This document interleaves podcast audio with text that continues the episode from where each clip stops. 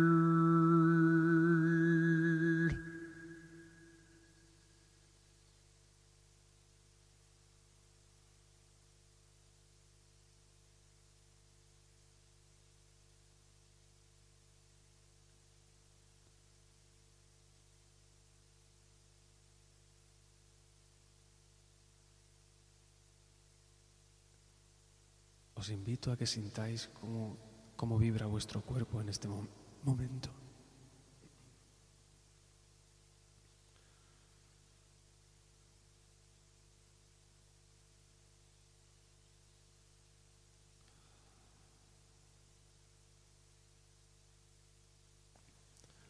Cuando así lo veáis oportuno, podéis ir saliendo de la meditación.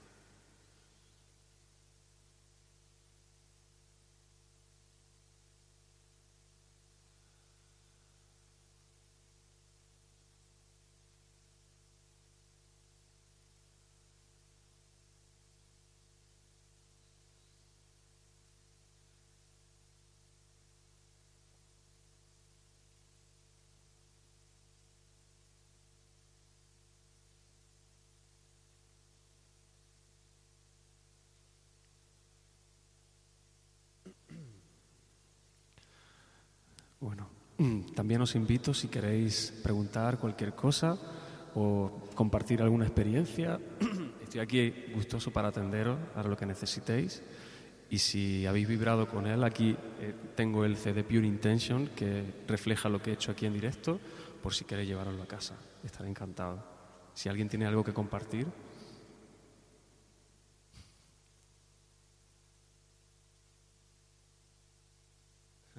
Estás cao.